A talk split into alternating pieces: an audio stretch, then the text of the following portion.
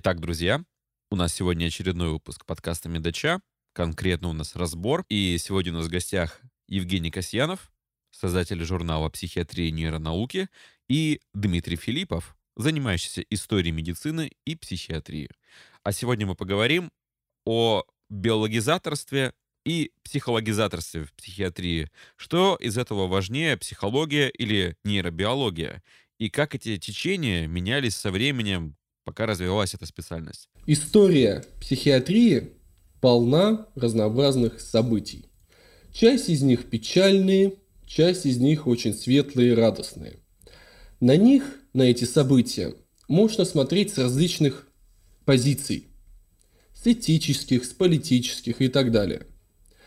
Но мы хотим сегодня поглядеть на историю психиатрии, а точнее историю психиатрии последних 150 лет, именно с позиции борьбы биологического течения и психологического течения, то есть биологического и психологического взглядов на функционирование психики, паттерны поведения и развитие психических расстройств.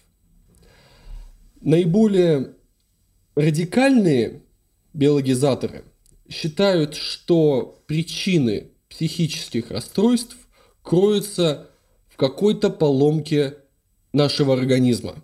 Это может быть поломка находиться в головном мозге, может находиться где-то абсолютно в другом месте, где-то в надпочечниках, в, в эндокринной системе и так далее. Самое главное, что отличает от биологизаторов таких радикальных, что э, эта поломка одна, она самая важная, она мало зависит от факторов внешней среды, от социума, и она посредует собой э, раз, психопатологию, ту или иную.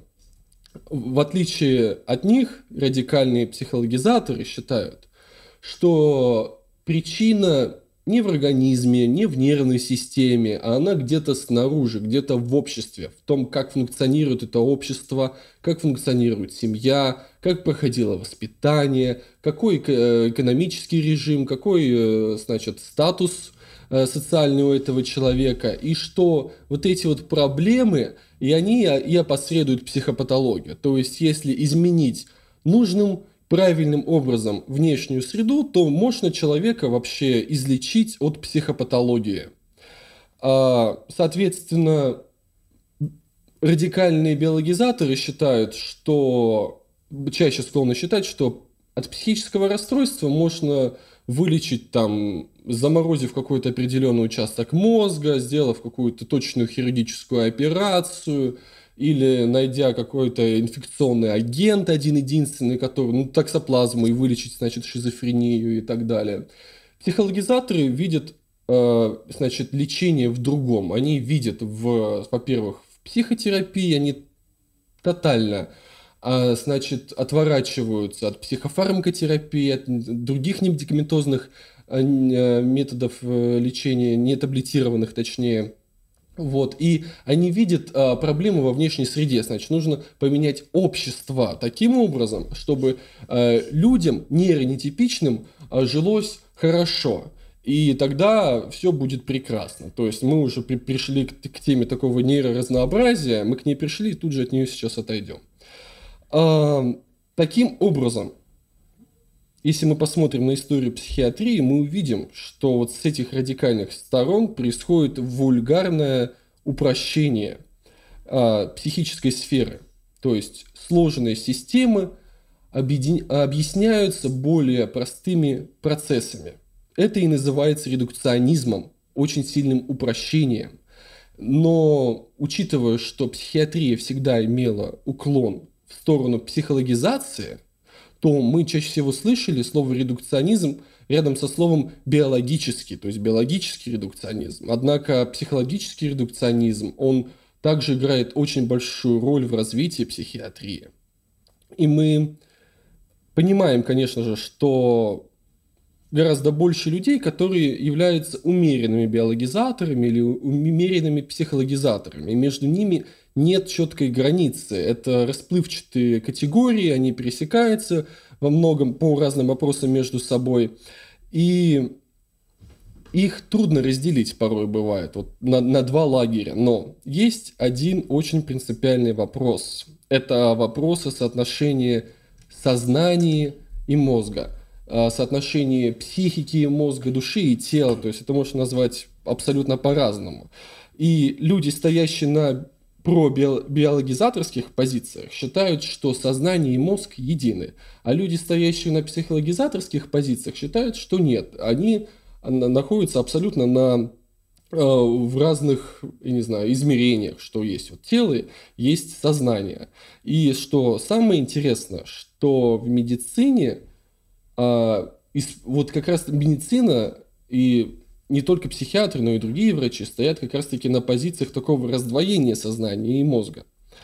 И это очень сильно отражается на медицинском дискурсе. И мы это видим повсеместно, вот такое раздвоение в медицине. Если мы, например, посмотрим на э, самые часто, что самое частое мы слышим. Мы слышим про психическую и физическую зависимость. Мы видим, что есть психиатрия и неврология. Сейчас, конечно, это по понятно, раздвоение, человек не может одинаково хорошо знать инсульт и биполярное расстройство, но изначально а, это разделение произошло именно, что касается предмета изучения. Психиатры изучали психику, а неврологи изучали нервную систему, в том числе головной мозг. То есть э, психиатры занимались чем-то абстрактным и непонятным, что как- как-то вроде бы связано с нервной системой, но не совсем, поэтому их нужно разделить.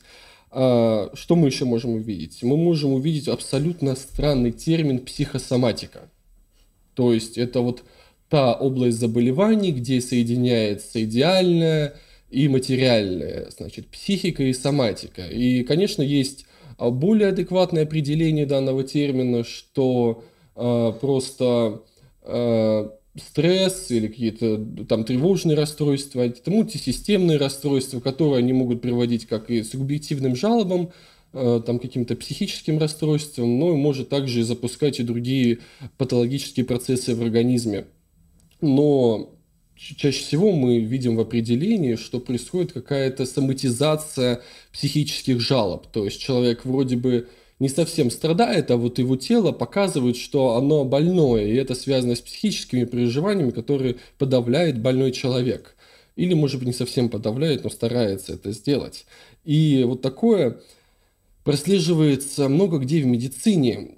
И такие взгляды не возникли просто так. Они имеют очень э, длительную историю своего формирования, и и у них есть очень значительный философский фундамент. Да, совершенно верно.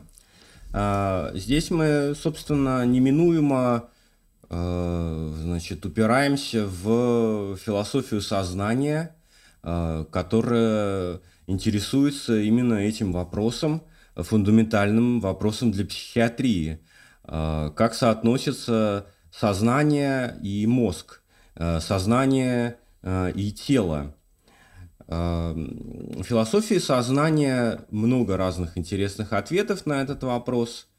Ну, э, ответ, который предполагает разделение, э, такое сущностное разделение в человеке, его традиционно называют дуализмом. Э, Все очень просто. Тело в человеке – это материальная сущность, а сознание, оно нематериальное. Ну, в общем, это традиционное и максимально понятное представление о человеке. А, древние учения о человеке, они говорили именно об этом. Религиозный взгляд на человека делит его на душу и тело. А, душа бессмертная субстанция, тело смертное, душа неразделима на части, а тело разделимое. А, в общем, это религиозная истина. И в истории философии дуализм э, обычно связывают с именем э, Рене Декарта, который сформулировал разделение на две субстанции. В человеке есть телесная, в человеке есть мыслящая субстанция. Большая проблема в том, как они взаимодействуют, как они соединяются.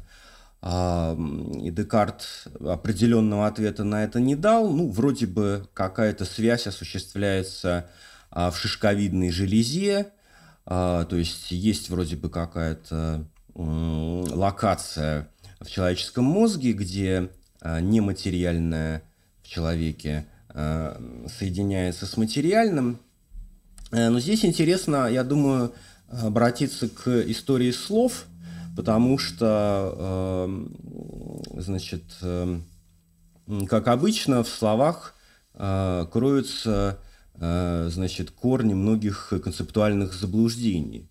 Значит, у Декарта он э, практически мгновенно там, переходит от слова «душа» к слову «сознание». Но это, в принципе, типично для того времени.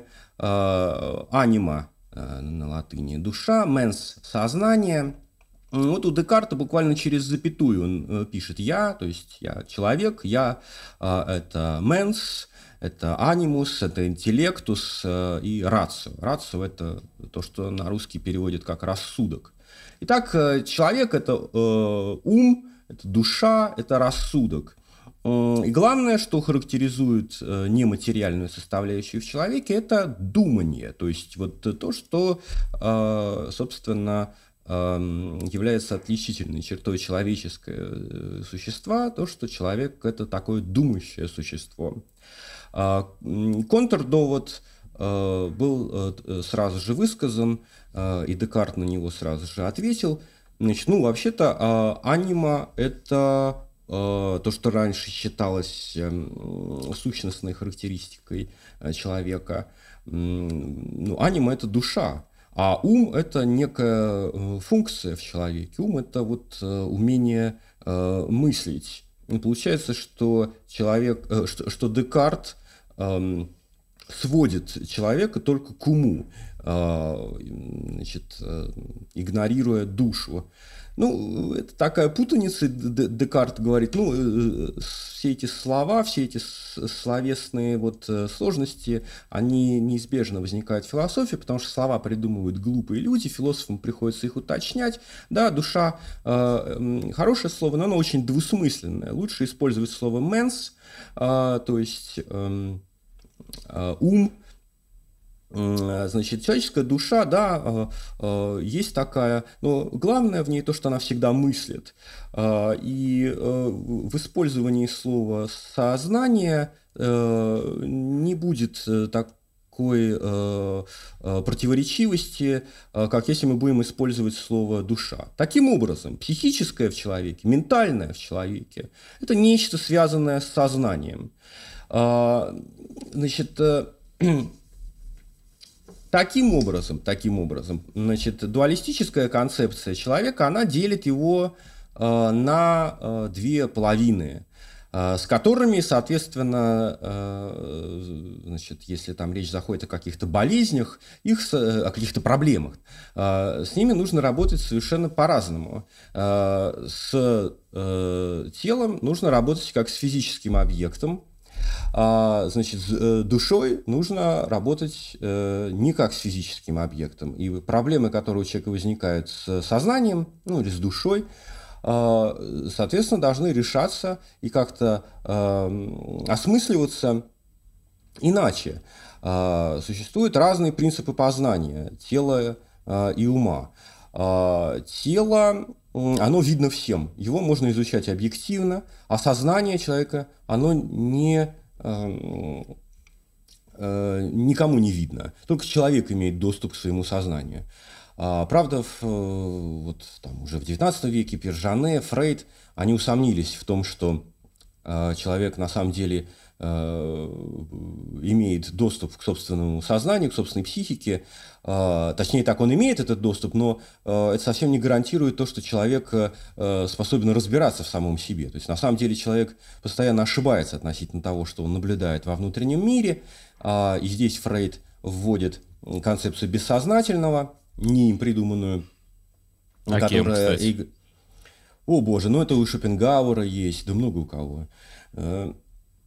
И Фрейд говорит, что он может разобраться только в этом. Сам человек не может. Сам человек не может разобраться в этом. Э, сам человек э, неизбежно запутается. И с, э, разобраться в том, что, собственно, происходит во внутреннем мире человека, может только психоаналитик. Значит, э, какие, как, какие следствия из дуалистической, какие еще последствия из дуалистической концепции вытекают? Еще раз повторим, значит, никакой физический объект, человек, э, то есть мозг, конкретно, мы говорим о мозге, потому что э, э еще в середине 19 века немецкий психиатр Гризингер определенно совершенно заявил, что пора значит, нам понять, что источник психических проблем – это определенный орган. Этот орган называется головной мозг. Так вот, с точки зрения дуализма, э, мозг нельзя идентифицировать с сознанием. А мозг – это физический объект, а сознание, оно не э, тождественно ничему физическому. В человеке э, есть две субстанции, они как-то там взаимодействуют. Ну, в принципе, не, не так, э, не так э, этот вопрос интересовал э, в, в древности э, людей, каким образом они взаимодействуют. То есть там, скажем, были разные э, варианты ответа. То есть, э, например, э, Спиноза, Лейбниц э, считали, что э, синхронизации души и тела в человеке, вот прям в прямом эфире онлайн занимается Господь Бог. То есть, а как это происходит, это, в общем, человеку не, не, не понять. А, может быть, есть какая-то механика, но не, не суть важно. Значит, в чем проблема с дуализмом?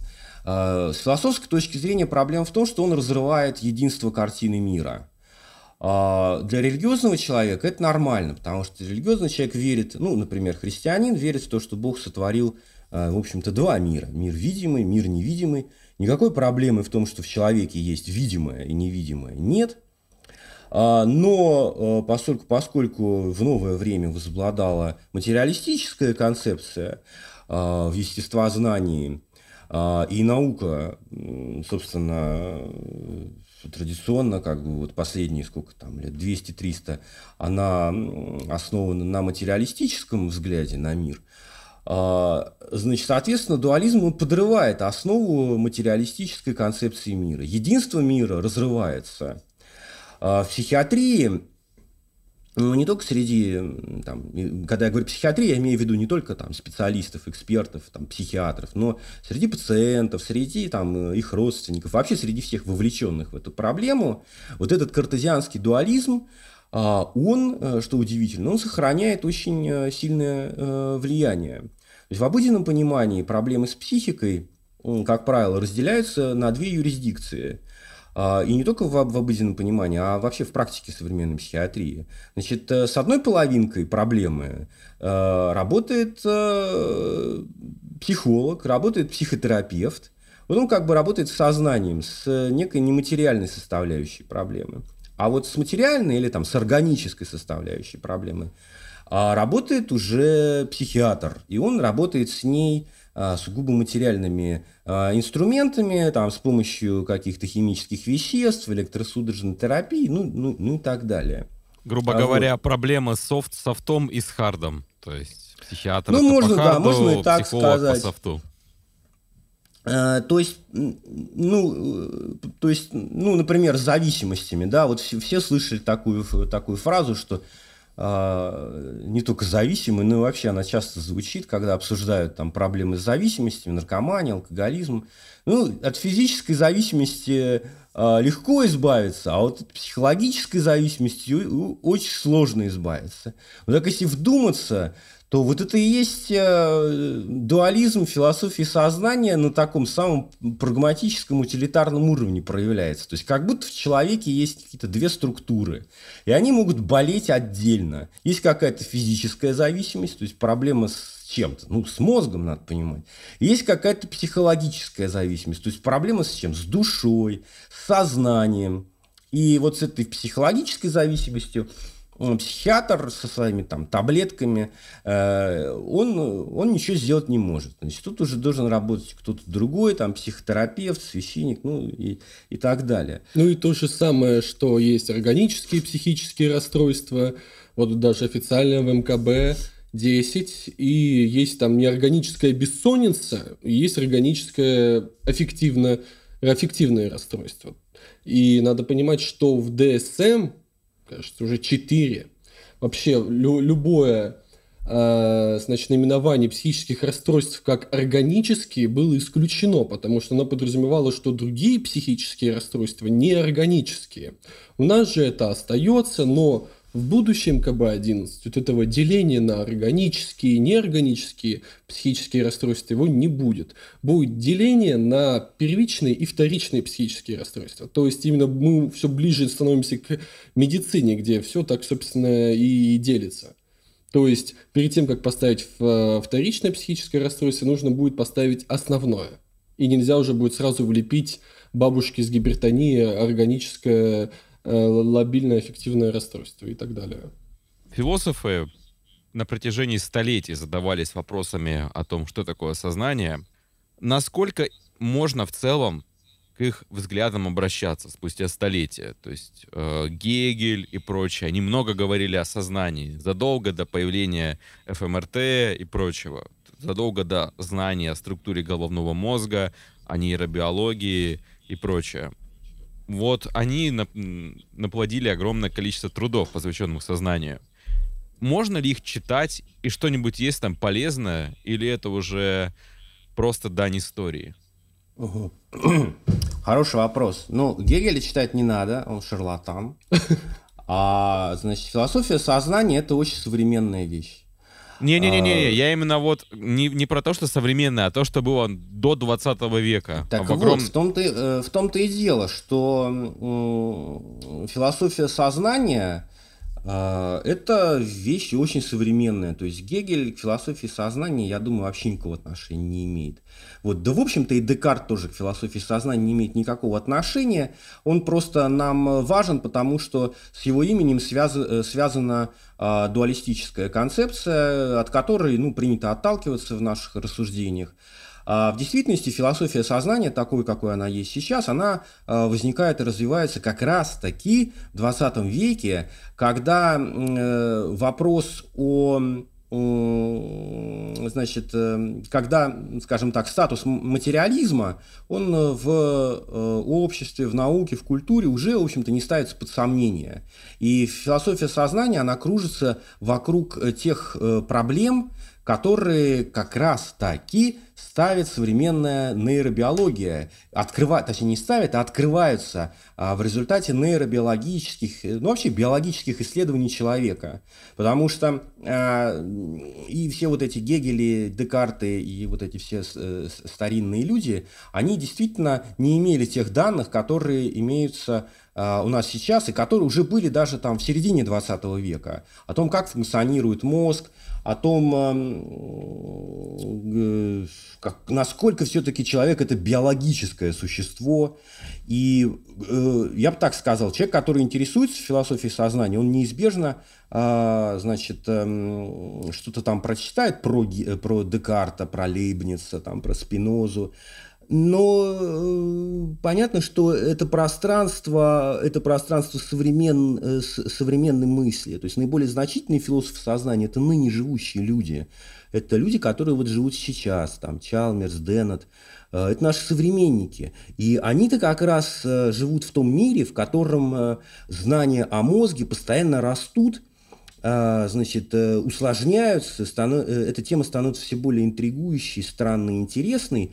Поэтому философия сознания – это э, совершенно обязательная вещь для любого культурного человека, интересующегося психиатрией, потому что философия сознания – она, э, ну я сейчас просто начну уже зацикливаться и повторяться, я уже сказал, философия сознания – это абсолютно современная актуальная философия. Меня что больше всего поражает, что если мы посмотрим на аналитическую философию сейчас, то там а, все стоят как раз-таки на пробиологических позициях, там редко встретишь дуалиста, но почему в естественно-научной медицине так много дуализма, он есть в классификациях, его используют врачи. Почему гуманитарные философы на, пробиологи... на пробиологических позициях, а врачи на каких-то дуалистических. Да, вот, вот это действительно так, потому что практически каждый э, философ сознания современный начинает с того, что ну, дуализм мы даже обсуждать не будем, никто всерьез его не воспринимает, э, потому что ну какой дуализм в 20-21 веке? Мы же там, мы же не,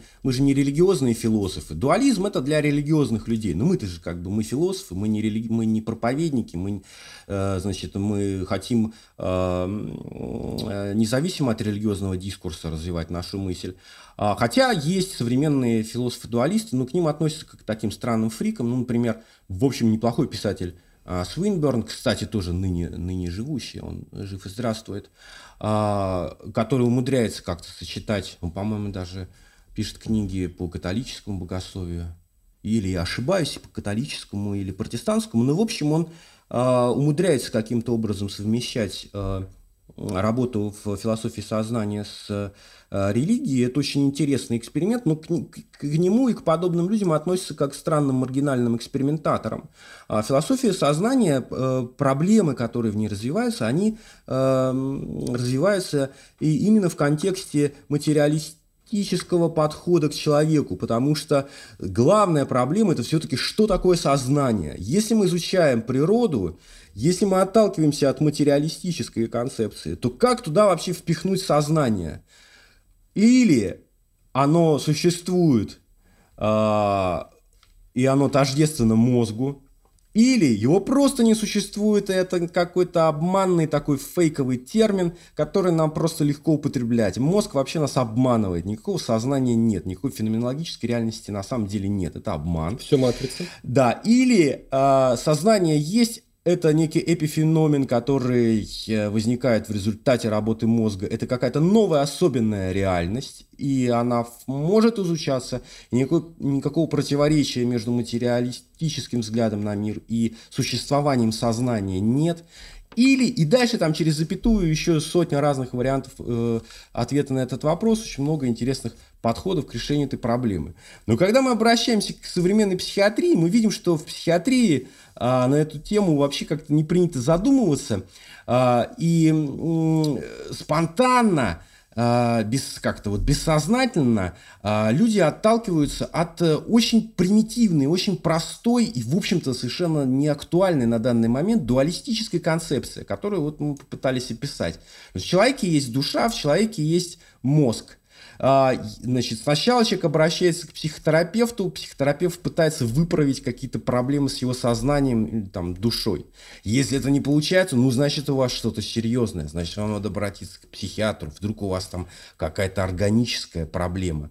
А, то есть есть как, как бы некая градация, какой-то качественный переход а, в проблемах. Или ваши проблемы с сознанием, тогда Работайте с психологом, пожалуйста. Или у вас проблемы с э, там, нейротрансмиссией, там, значит, э, короче говоря, с биохимией мозга. Работайте тогда с психиатром. Это абсолютно нормально. Это даже не ставится под сомнение в современной медицине. И удивительно, когда смотришь, ну, э, значит, действительно так оно и есть. Когда смотришь в гуманитарную область, как, где, казалось бы, ну, менее, ну, предполагается меньше дисциплинированность, что ли, в, ну, в в этой сфере, я имею в виду интеллектуальная какая-то дисциплинированность, потому что меньше ответственности. А философ никого не, не обязан там вылечивать и не обязан, по сути дела, это ничего доказывать. Он просто сидит и, и размышляет. Так вот, мы видим, что в философии э, намного более строгое отношение к а, материализму мы сейчас наблюдаем. А в психиатрии, вообще в современной медицине э, такой строгости нет. Это очень интересно, я даже наслушавшись аналитических философов, поменял слоган паблика «Психиатрия и нейронауки», потому что раньше он был «Biological Psychiatry». И в один вечер я понял, что биологическая психиатрия – это тоже дуализм, потому что если существует такой термин, то он предполагает, что есть другая психиатрия, не биологическая. В любой другой дисциплине такое нельзя представить. Не существует биологической проктологии, не существует биологической кардиологии, не существует небиологической кардиологии. Поэтому я его стер, и там сейчас фундаментальные клинические нейронауки.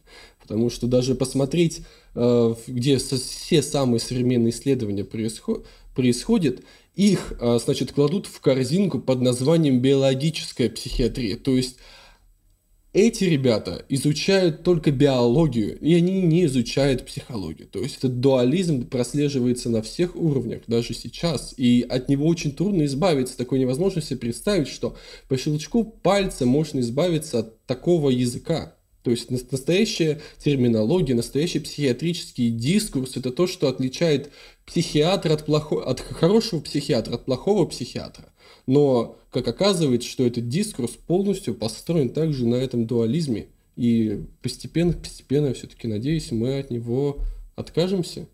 Да, ну, собственно, тут вот в чем дело. Мы, собственно, с этого начали, что на самом-то деле а, само противопоставление предполагает, а, ну, собственно, это уже как бы первый шаг к раздвоению, да. То есть мы противопоставляем какие-то, значит, э, две, две концепции, биологическую, психологическую. А в действительности, точнее так, не в действительности, а в идеале, в каком-то желаемом идеале, такого противопоставления не существует – а существует э, некая единая теория, которая не противопоставляет биологическое в человеке э, социальному, э, не знаю, психологическому. Все это мыслится как э, некий, э, как сказать, некая единая структура, с которой, э, э, с которой работает врач-психиатр. Одним из пережитков этого является наличие самого термина «органические расстройства». Это, это знакомо каждому студенту-медику, каждому врачу, а возможно и не врачу, что есть психические заболевания, например, шизофрения, а есть заболевания головного мозга, нервной системы, например, болезни Альцгеймера, которые имеют какой-то более грубый субстрат, который можно увидеть морфологически, например, при помощи иммуногистохимии или просто при осмотре микро- и макропрепаратов головного мозга с соответствующим заболеванием. То есть это нечто более большое, грубое, которое ведет к таким более грубым последствиям. А психические заболевания э, — это что-то нечто более тонкое, а, развивающееся на уровне генов, нейромедиаторов, рецепторов, но при этом, если подумать, то это же просто бред. Почему мы должны делить нечто на что-то такое более грубое, например, как э, более крупный процесс, и процесс более мелкий, если в сущности это все события, которые происходят в головном мозге? И у меня такой вопрос. Несмотря на то, что это очень удобно для понимания, как нам обустроить органические заболевания в прекрасной психиатрии будущего? Просто самого такого термина не должно существовать. А, и именно по этой причине, что происходит деление на органические и неорганические, болезнь Альцгеймера и другие нейродегенеративные заболевания, которые проявляются в своем большинстве только психопатологии, перекочевали в область неврологии. То есть, когда дело дошло не только до фиксации психопатологических феноменов, а до того, что нужно посмотреть МРТ головного мозга, чтобы уточнить, э, там ли дегенерация происходит или не там, а психиатр, мы знаем, что их, глав... у нас, почему их, у нас главный предмет изучения это психика, а МРТ с психикой никак не связано, то психиатры не должны изучать МРТ и головной мозг. Поэтому неврологи перехватили не только эпилепсию, но еще и болезнь Альцгеймера, и деменцию с лицами Леви, сосудистую деменцию и так далее. И так будет происходить и дальше, если мы не пересмотрим вообще все концептуальные рамки. Но сейчас какое-то уже слишком феерические заключение у меня было какое-то, слишком громкое, на мой взгляд. Ну вот есть э, такая точка зрения, забыл имя автора, такого сторо... психиатр, американский сторонник такой биологизации всего. Вот он, например, считает, что а, психиатрия э, должна быть переименована в нейриатрию, потому что э, в самом термине психиатрия, а, значит, он происходит от слова псюхе, да, то есть псюхе, а, душа, он, соответственно, однокоренной с психологией, с психотерапией, объектом а, исследования и э, клинических, значит, и работы врача а, является нервная система, а не, а не душа. Соответственно, значит, э, парадокс, он уже как бы в самом термине заложен, что психиатр, который якобы там занимается органическими какими-то проблемами, а, ну, то есть, точнее, который, который занимается э, проблемами с мозгом, с органом центральной нервной системы, его называют психиатром, то есть его называют человеком, который э, лечит душевно больных. А, значит, но на, на практике, э, может быть, как бы... Тут вопрос в самосознании. То есть как, как психиатр сам понимает-то, чем он, чем он занимается? Он занимается лечением души или он занимается лечением мозга? Вот в чем дело. То есть в неврологии такой проблемы, конечно, нет. В этом ее преимущество по сравнению с психиатрией. Я стал изучать фундаментальные основы медицины где-то в 2015 году, и сейчас я занимаюсь вообще то, чем, то, что называется cancer research, то есть изучение фундаментальной онкологии, изучение процессов развития рака. И до этого, так как я все-таки офтальмолог, мне всегда интересовала нейробиология, в частности, нейробиология зрения. В процессе изучения вот этих всех огромного огромного, в процессе изучения всего этого огромного пласта материалов по биологии человека на клеточном уровне, я понял, что в целом все эти границы по специальностям, они, ну, очень условные. То есть глобально невролог на фундаментальном уровне мало чем отличается от эндокринолога.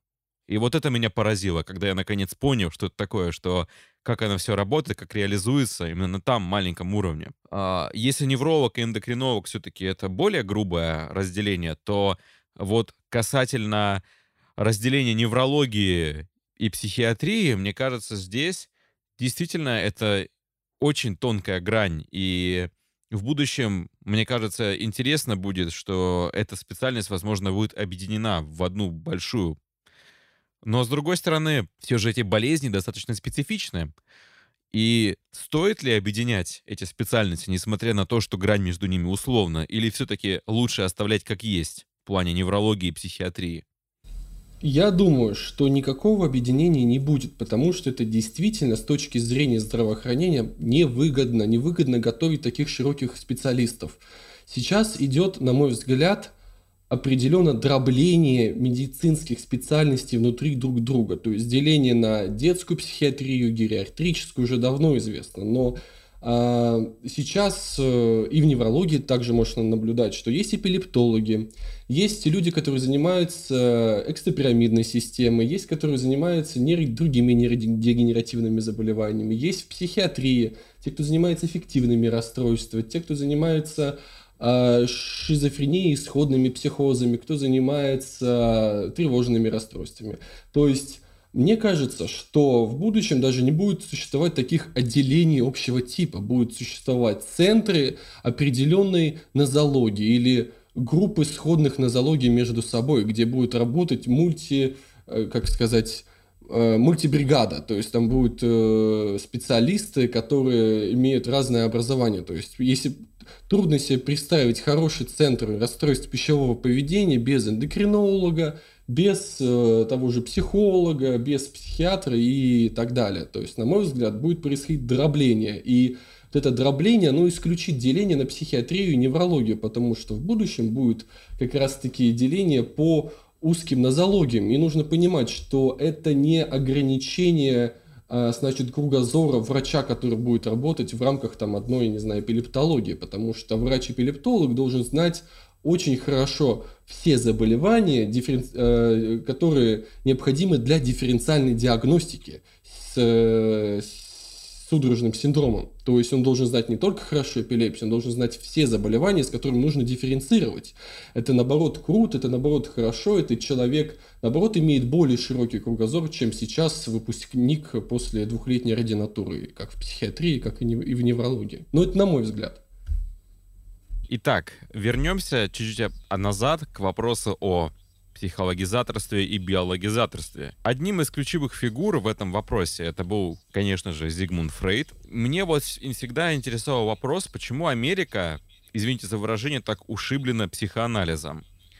А, э, сам по себе психоанализ, конечно, он развивался в Австрии, а потом перекочевал в Америку. Почему это произошло? Я, насколько помню, это как-то связано было с э, приходом, как это ни странно, Адольфа Гитлера к власти и вроде бы как из эмиграции большого количества людей в Америку. Или я не прав, или это чуть раньше началось? Тут э, ключевая фигура это Адольф Мейер, один из, наверное, наиболее влиятельных а, американских психиатров, иммигрант из Швейцарии. Про Мейера можно очень много говорить интересного, но, собственно, его влияние, его личная увлеченность, значит, тематикой, наверное, она сыграла свою роль.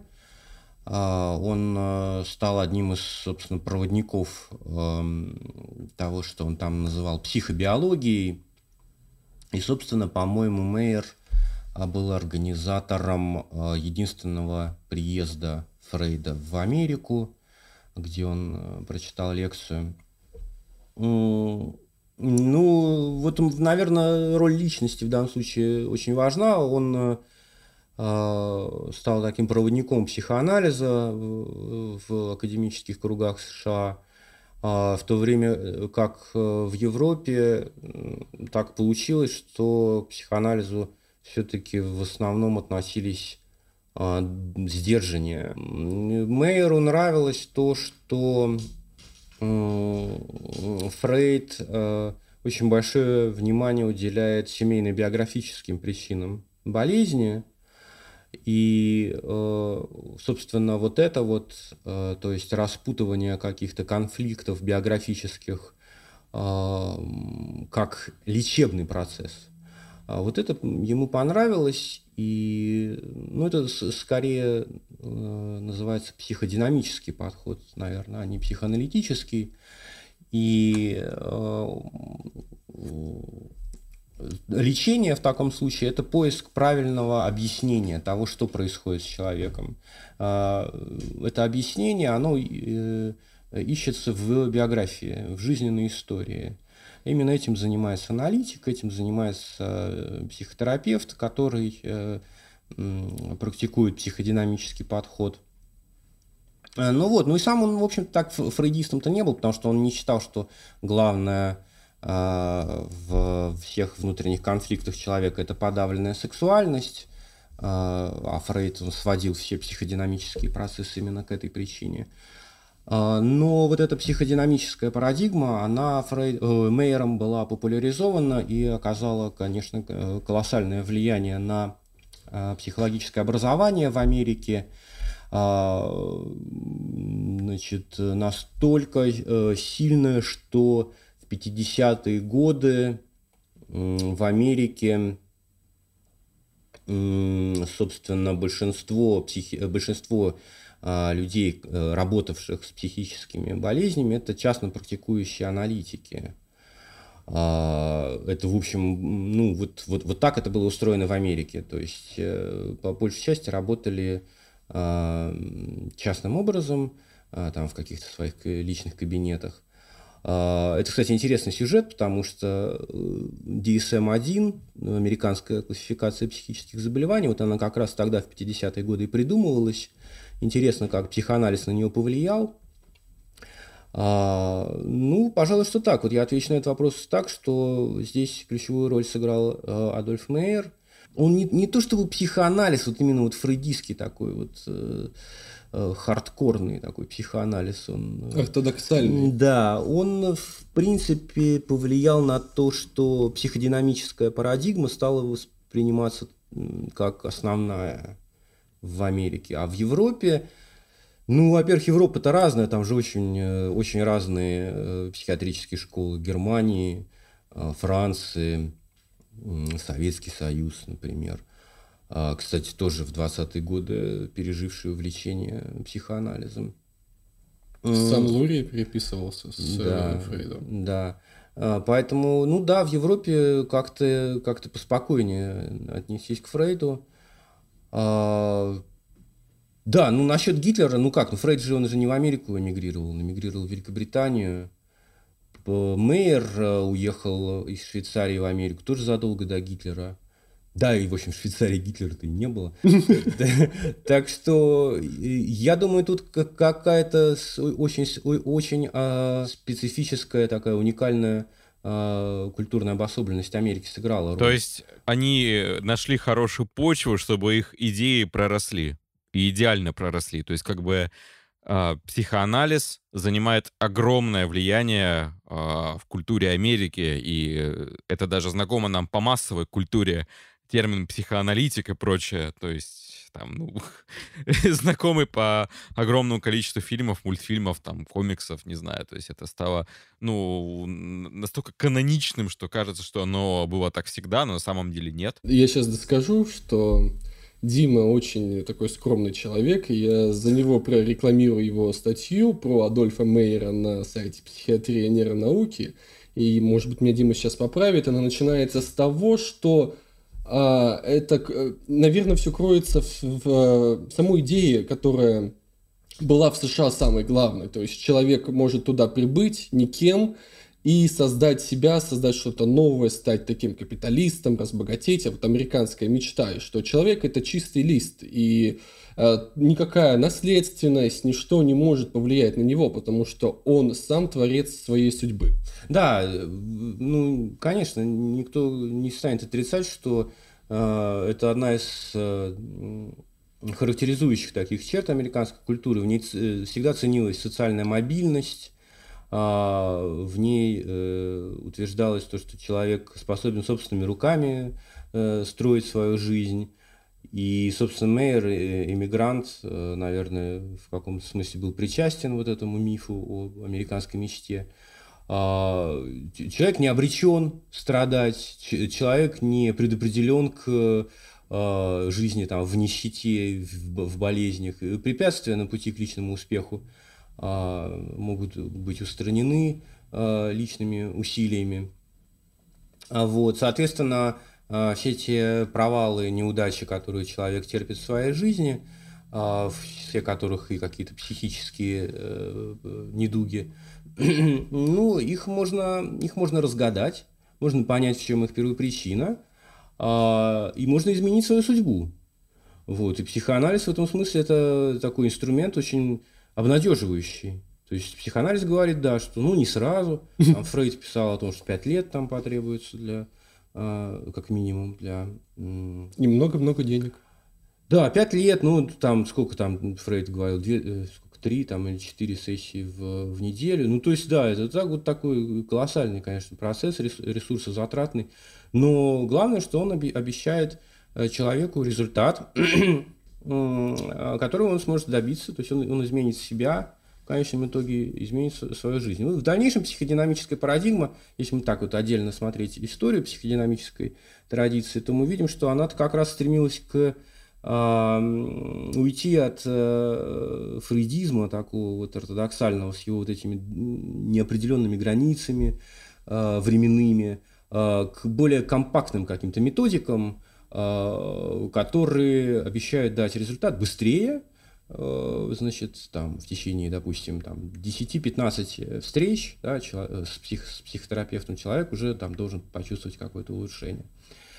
А, да, наверное, культурная, культурные особенности Америки, да, наверное, это одна из причин популярности психоанализа там. С этих позиций еще интересно вот вторая половина 20 века, где, с одной стороны, мы видим а, рост интересов к психоанализу, к, где мы видим колоссальный рост антипсихиатрии, то есть как она развернулась во второй половине 20 века, так она не разворачивалась никогда ранее.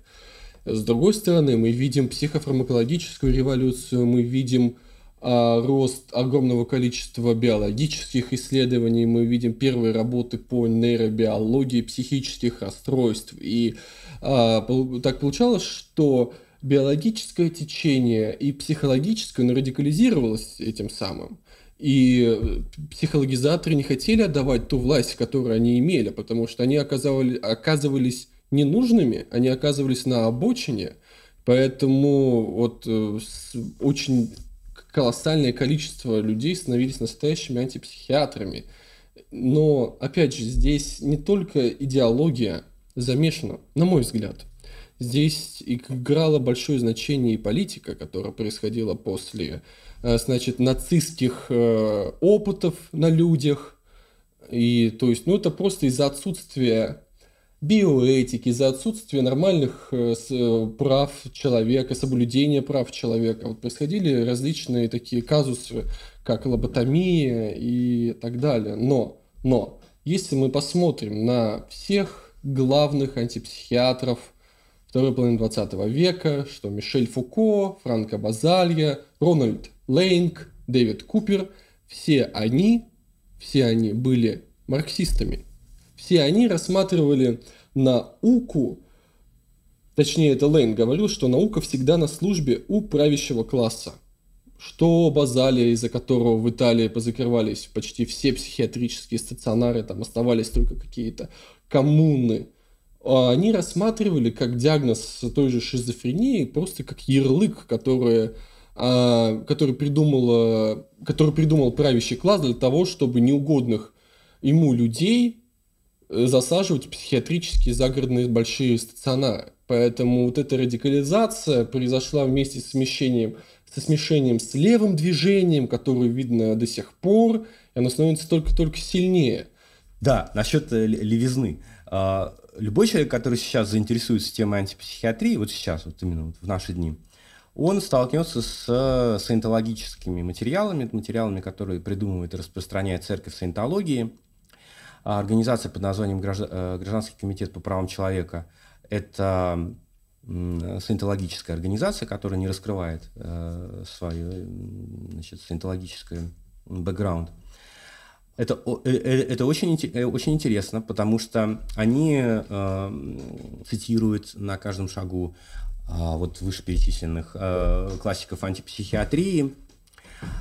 Они развивают свою вот эту антипсихиатрическую полемику, э, отталкиваясь от э, книг и текстов 60-х годов, написанных э, крайне левыми действительно людьми, при этом сама церковь саентологии, вообще сама саентология, это, ну, абсолютно антилевая штука. То есть, э, э, там, Рон Хаббард придумывает э, коммерческую, коммерческую секту, то есть открытым текстом это заявлял, что хочешь заработать деньги, там придумай секту. И это очень забавно видеть, что э, люди, которые там одновременно, значит, с э, распространением антипсихиатрических листовок там и прокламаций о психиатрии, индустрии смерти, они одновременно с этим там ведут семинары для бизнесменов, э, как им добиться там, значит, успеха в своем бизнесе, а, значит, э, одновременно там продвигают э, свою эту дианетику как систему личного успеха. То есть э, все их поведение, весь, весь их, так сказать, этический кодекс, он напрямую противоречит вот той романтике хиппи 60-х годов, которые, собственно, и продвигали антипсихиатрию. А, то есть Лэнг там и саентология, ну, по-моему, это совершенно противоположные вещи. Да? Лэнг там уезжает куда-то там в Тибет, э, где э, умирает, а, значит, от алкоголизма, если я все правильно помню. А, Достиг а, просветления, значит, вышел из круга Ну да, а, а саента, саентология это совершенно, совершенно о другом. То есть это, это, это люди совершенно э, с э, другим видением жизни. И это очень забавно видеть, как они в своих э, э, брошюрках выдергивают цитаты из вот вышеупомянутых авторов, совершенно, видимо, не понимая, в каком контексте все это продвигалось. Это продвигалось в контексте такого антисистемного глобального протеста. А, когда психиатрия а, ставилась в один ряд с правительством, там, с государственной системой образования, ну и так далее. В общем, с культурой взрослых, с культурой отцов. А дети восстали против этой культуры, и психиатрия, как один из репрессивных инструментов, вот она была раскритикована. Причем тут саентология? Ну, это, в общем, очень смешно, по-моему. Ну, смешно, но и неомарксизм в этом преуспел, поэтому они используют его язык в борьбе в своей коммерческих целях. То есть, как бы, ничего нового. Был такой интересный эксперимент, а, который провел, как мне кажется, Розенхан, по-моему, его так звали. Вот. И он Дэвид был, Розенхан, да. И он был связан с тем, что люди симулировали психические расстройства, и при этом всем их безоговорочно поставили диагноз шизофрения. А можно подробнее об этом эксперименте? Очень хочется о нем услышать. Его часто цитируют антипсихиатры, и мне кажется, это все-таки было своего рода вехой а, в развитии психиатрии. Каким последствиям он привел, и что в нем было так, а что не так?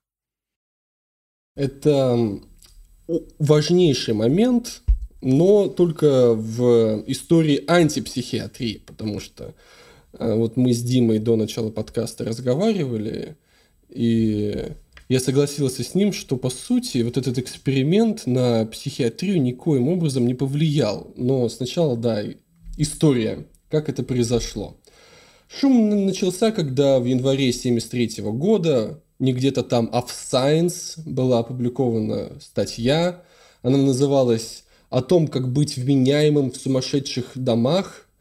И э, автор ее, Дэвид Розенхан, описал, как он и семь его других коллег обратились в разные психиатрические больницы, утверждая, что слышат странные слова внутри головы, типа стук и пустота.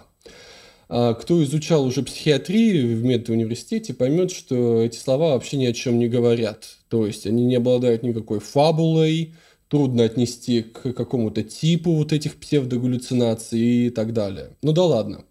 Все эти люди в итоге, со слов Розенхана, были госпитализированы с диагнозом шизофрении или маниакально-депрессивного психоза и в среднем были выписаны через 19 дней с теми же диагнозами, но в состоянии ремиссии там было написано. Главный... Было следствие, было одно следствие. Это история, когда главный врач одной из больниц сказал, что его сотрудниках, его сотрудников нельзя таким образом обмануть этой симуляции и призвал Розенхана выслать ему э, своих симулянтов, и чтобы они с ними быстро разобрались. Розенхан на это согласился, но никого не выслал. Однако администрация этой больницы отчитывала, что за там, полгода они выявили 41 симулянта. То есть э, для антипсихиатров это тотальный разгром всей психиатрии.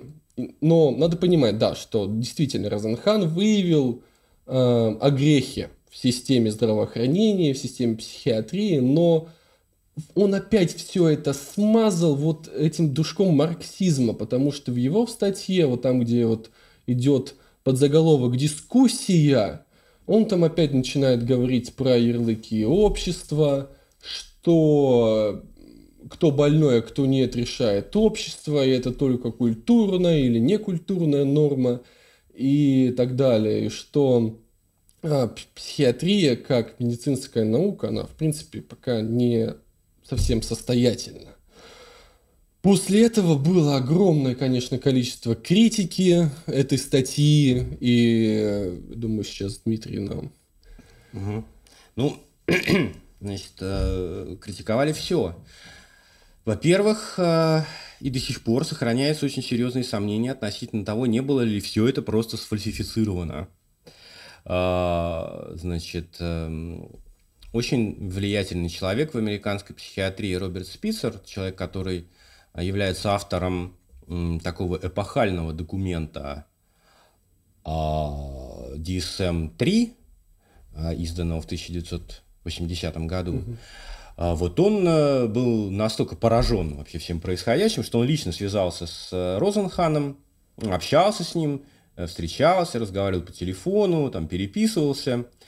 И он просил его, чтобы Розенхан прислал ему данные. Э, пусть он там вычеркнет э, имена этих людей, пусть он уберет всю информацию, которая позволит как-то деанонимизировать этих людей. Но было интересно узнать, что же все-таки записали в карточках в истории болезни.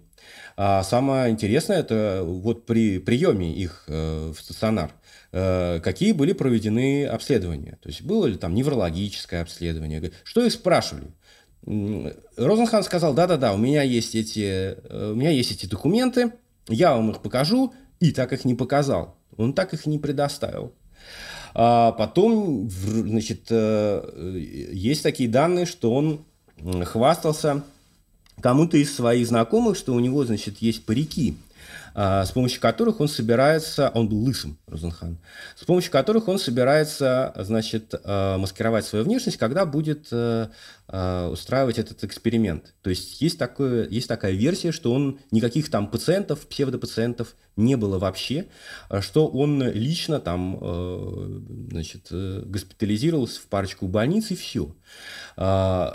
Много лет до сих пор, то есть до сих пор уже прошло сколько там, 40-50 лет, э, до сих пор не могут найти этих людей. Вот там 8 человек, которые э, якобы э, участвовали в этом эксперименте. Их не могут найти. А был ли что... мальчик? Прекрасно просто. Да, это, это первая проблема. То есть есть очень серьезная... Э, он, он не предоставил вообще никаких данных. И опубликовался зрения... при этом. Кстати, ребята, запомните, вы можете опубликовать все, что угодно при, при э, должной до... сноровке. Много, много лет уже пытаются отозвать эту статью. Есть такая процедура в научных журналах, э, когда статья, опубликованная в рецензируемом журнале, может быть отозвана. То есть официально публикуется опровержение.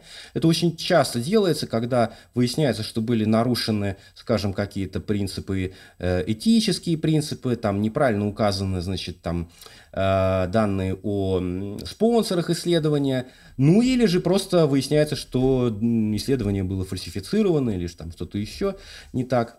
Так вот, эту статью, по-моему, до сих пор не могут отозвать из Science. А, потому, что, э, потому что э, дизайн исследования абсолютно не научный.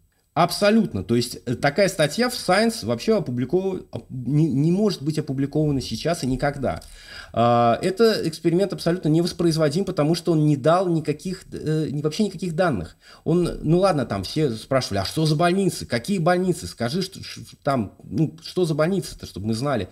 Ладно, допустим, это действительно информация такая чувствительная, но он никак не, не описал э, процесс э, госпитализации, как, какие были проведены исследования. Он ничего не, не написал про, э, собственно, там, лечение.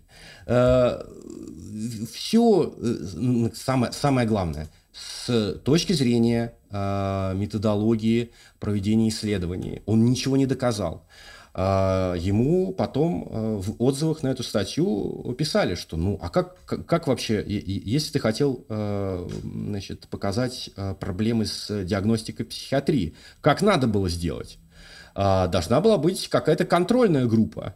То есть, например, значит, приходят в приемный покой здоровые люди и ведут себя как здоровые люди. Они не выдумывают никаких жалоб, а потом спрашивают врача, не хотите ли нас госпитализировать? В другой группе, значит, э, идут больные люди, которые ведут себя как больные люди, э, значит, высказывают там жалобы и тоже спрашивают, не хотите ли нас госпитализировать. И потом можно сравнить процент, да, сколько было э, ложно-положительных значит, э, результатов, сколько было ложно-отрицательных результатов.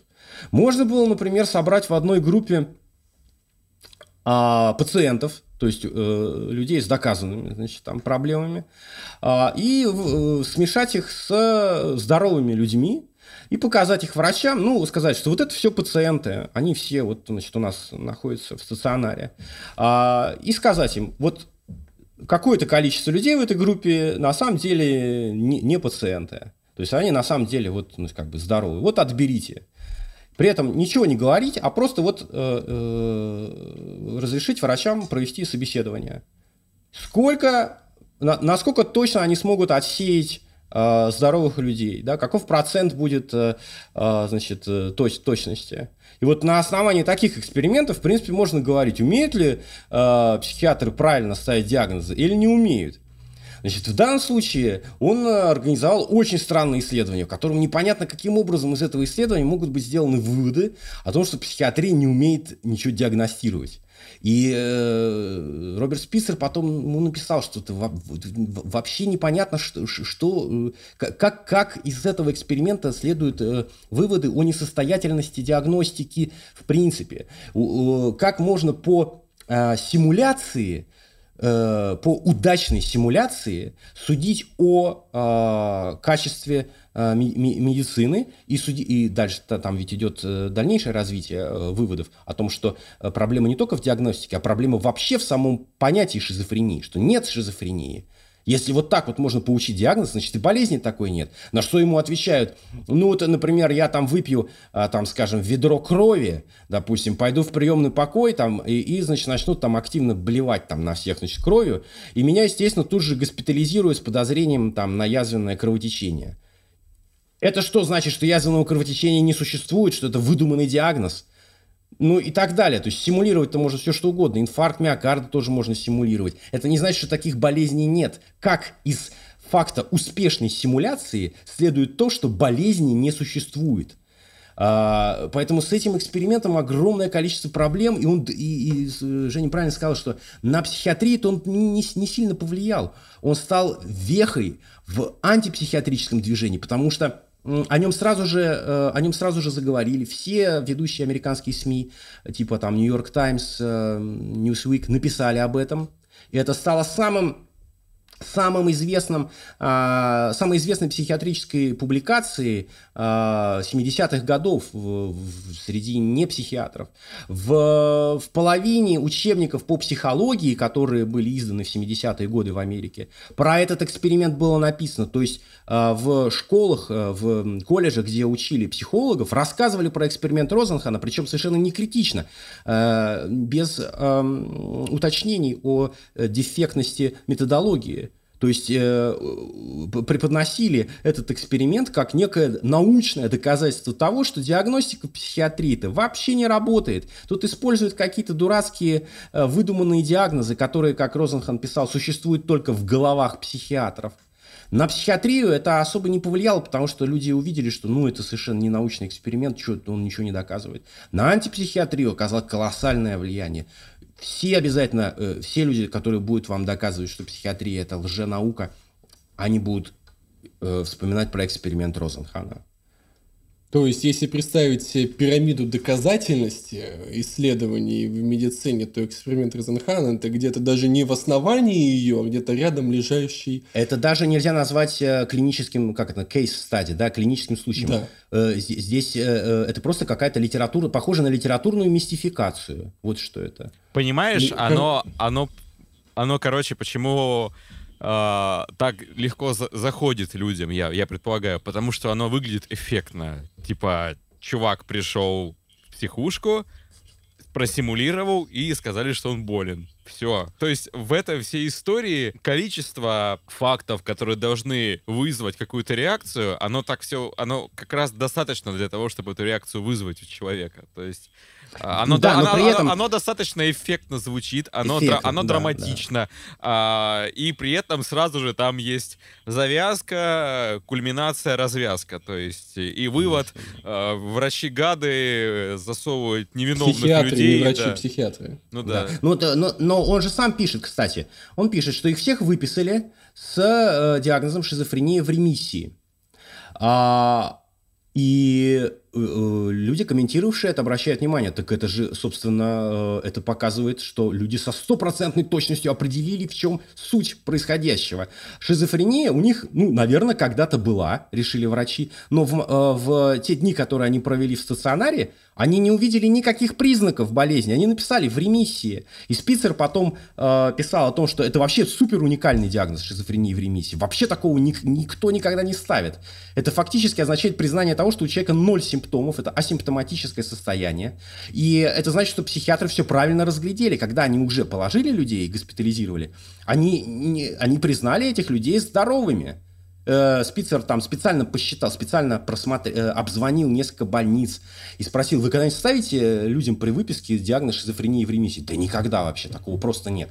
Шизофрения в ремиссии, такого диагноза э, э, или там асимптоматической шизофрении э, при выписке мы не ставим. Если, значит, в данном случае врачи, которые пос- написали это в этом в заключении при выписке, они зафиксировали, эти ребята абсолютно здоровые. Ну, когда-то, может быть, наверное, у них была шизофрения. Тут они действительно ошиблись. И интересно, что, значит, Розенхан писал о том, что сами больные подходили к этим симулянтам и говорили, да ты здоровый, что да, ты да, здесь да. делаешь? Да, это очень беспокоило участников эксперимента, потому что они боялись, что сейчас их раскусят. Но вот. только больные, сами больные шизофрении поняли, что они не больны, да. а врачи-психиатры, злые медсестры только и хотели, чтобы повесить этот ярлык на них – и всячески не выпускать и уничтожать этот э, класс. А, и он же пишет, э, э, как быть значит, здоровым в нездоровых местах. А, тут ведь он на много проблем обращает внимание, не только на проблемы с диагностикой, но и на ту проблему, что все эти люди много дней провели в больнице, а, вели себя там как нормальные люди и, тем не менее, оставались там по несколько недель. А, на что ему справедливо отвечают. Так они не вели себя там как нормальные люди. Нормальный человек, который вдруг внезапно по какой-то причине оказывается в психиатрическом стационаре, первое, что он делает, он подходит к ответственным лицам, так, медсестре, там, к врачу, и говорит, вы знаете, какая-то э, нелепая случайность, я, в общем-то, здоров, пожалуйста, позвоните моим родственникам, э, позвоните там э, людям, которые меня отсюда заберут. Вот это поведение нормального человека.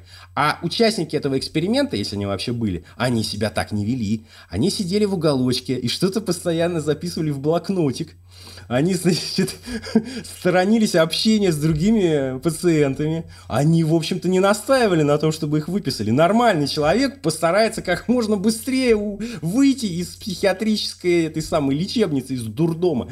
Они вели себя как очень подозрительные, ненормальные люди. Поэтому эксперимент, конечно, даже если вот просто там проигнорировать какие-то его недостатки дизайна, даже вот то описание, которое он дает, не позволяет делать те выводы, которые он делает, потому что он делает очень мощные выводы.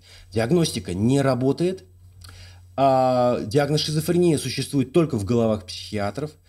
Он существует для того, чтобы налепить ярлык на человека, и сразу же, как только на человека налепляют диагностический ярлык, к нему начинает относиться плохо. К нему начинает относиться плохо в больнице, к нему начинает относиться плохо после того, как он значит, э, выписывается из больницы, все на него показывают пальцем, говорят, смотрите, это псих. Вот для этого и существует психиатрия, чтобы э, налеплять ярлыки и тем самым способствовать стигматизации и унижению людей. Вот так. Давайте подведем некий итог психологической психиатрии, психологизаторства за вот последние 150 лет и за 100 лет в частности к чему они пришли и что мы имеем сейчас с точки зрения психологического подхода. Тогда пару слов о том, о чем я говорил, чтобы закруглить тему, связанную с философией сознания. Э, на данный момент мы видим, что эти достижения и интересность, интересные мысли, которыми переполнена философия сознания, они практически не принесли никакой пользы для психиатрии. А психиатрия э, на практике держится э, архаичного, дуалистического представления Э, о человеке, что плохо влияет на исследования, что э, затрудняет э, эволюцию методов лечения, раздваивает внимание как исследователя, так и практикующего врача. Да, и что касается биологической точки зрения на психопатологию, я бы хотел сослаться на слова известного нейробиолога Роберта Сапольски. Он написал в 2005 книгу, которая называется «Кто мы такие?